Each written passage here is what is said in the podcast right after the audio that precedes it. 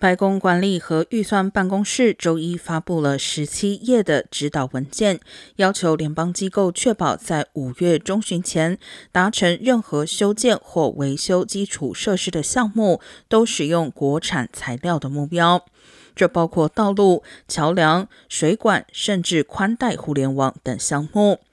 如果发现在国内采购产品不符合公共利益，例如数量不足、品质不佳。或使项目成本提高百分之二十五以上，政府机构可以获得豁免。新的指导方针是拜登十一月签署的基础设施法的一部分，也是拜登政府在新冠疫情和通货膨胀时期缓解全国供应链问题的一个战略。